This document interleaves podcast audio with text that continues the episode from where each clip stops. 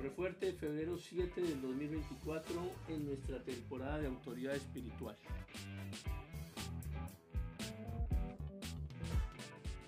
Desde la caída de Adán, el desorden ha prevalecido en el universo. Cada cual cree que puede distinguir entre el bien y el mal y juzgar sobre lo correcto e incorrecto. A cada cual le parece que sabe más que Dios. Esta es la insensatez de la caída. Necesitamos ser librados de semejante engaño porque esto no es otra cosa que rebelión. Nuestro conocimiento de la obediencia es deplorablemente inadecuado. Hay quienes creen que su obediencia es completa cuando obedecen al Señor en el bautismo.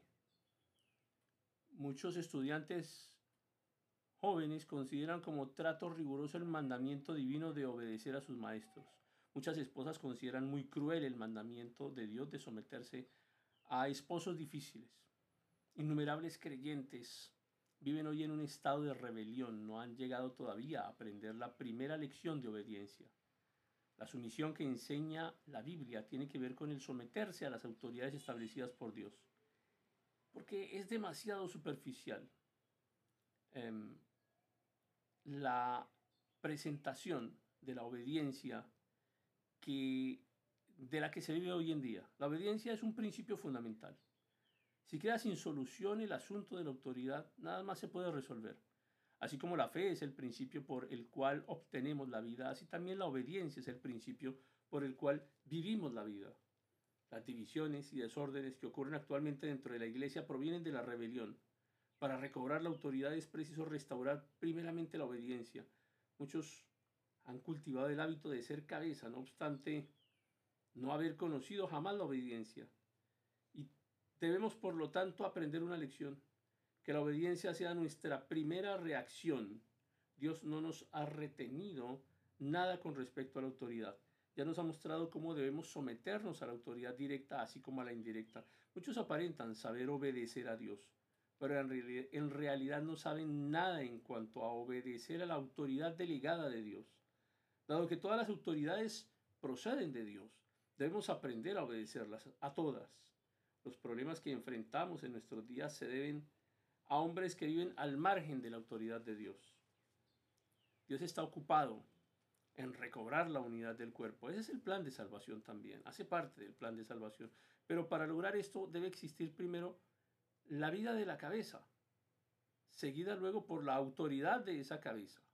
Sin la vida de, del la principal figura de autoridad, no puede haber cuerpo. Sin la autoridad de la cabeza de la iglesia no puede haber unidad del cuerpo. Para mantener la unidad del cuerpo debemos dejar que gobierne la autoridad, que es eh, la persona más importante de la iglesia, que es Cristo. Dios quiere que obedezcamos a sus autoridades delegadas también, tanto como a Él. Todos los integrantes del cuerpo deben someterse unos a otros. Cuando así ocurre, el cuerpo es uno consigo mismo y con la autoridad. Cuando prevalece la autoridad, se cumple la voluntad de Dios.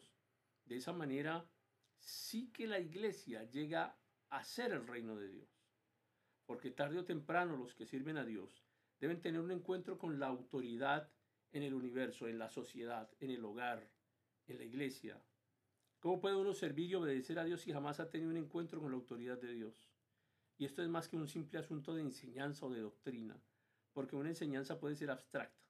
Algunos creen que es muy difícil saber obedecer a la autoridad, pero si hemos tenido un encuentro con Dios, la dificultad desaparece. No hay nadie que obedezca a la autoridad de Dios sin que la misericordia de Dios descanse sobre él.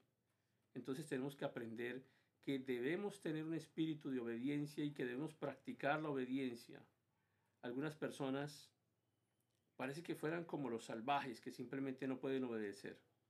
Pero los que se han ejercitado en la obediencia no se sienten obligados, sea cual sea el lugar en que se les ponga, con toda naturalidad pueden vivir una vida obediente. Tenemos que aprender también a ejercer la autoridad delegada. El que trabaja para Dios necesita no solamente aprender a obedecer la autoridad, sino también aprender a ser la autoridad delegada de Dios en la iglesia y en el hogar y en la escuela y en el trabajo, y una vez hayamos aprendido a estar bajo la autoridad de Dios, no estimaremos como nada, incluso después de que Dios nos, nos confíe mucho, no nos, no nos consideraremos extremadamente superiores a otros. Algunos aprenden solamente la obediencia y no saben ejercer la autoridad cuando se los envía a trabajar en algún lugar. Y es necesario aprender a estar bajo autoridad, pero también es necesario aprender a ejercerla. La iglesia sufre por causa de muchos que no saben obedecer, pero es igualmente perjudicada por causa de algunos que no han, aprendido a estar en autoridad.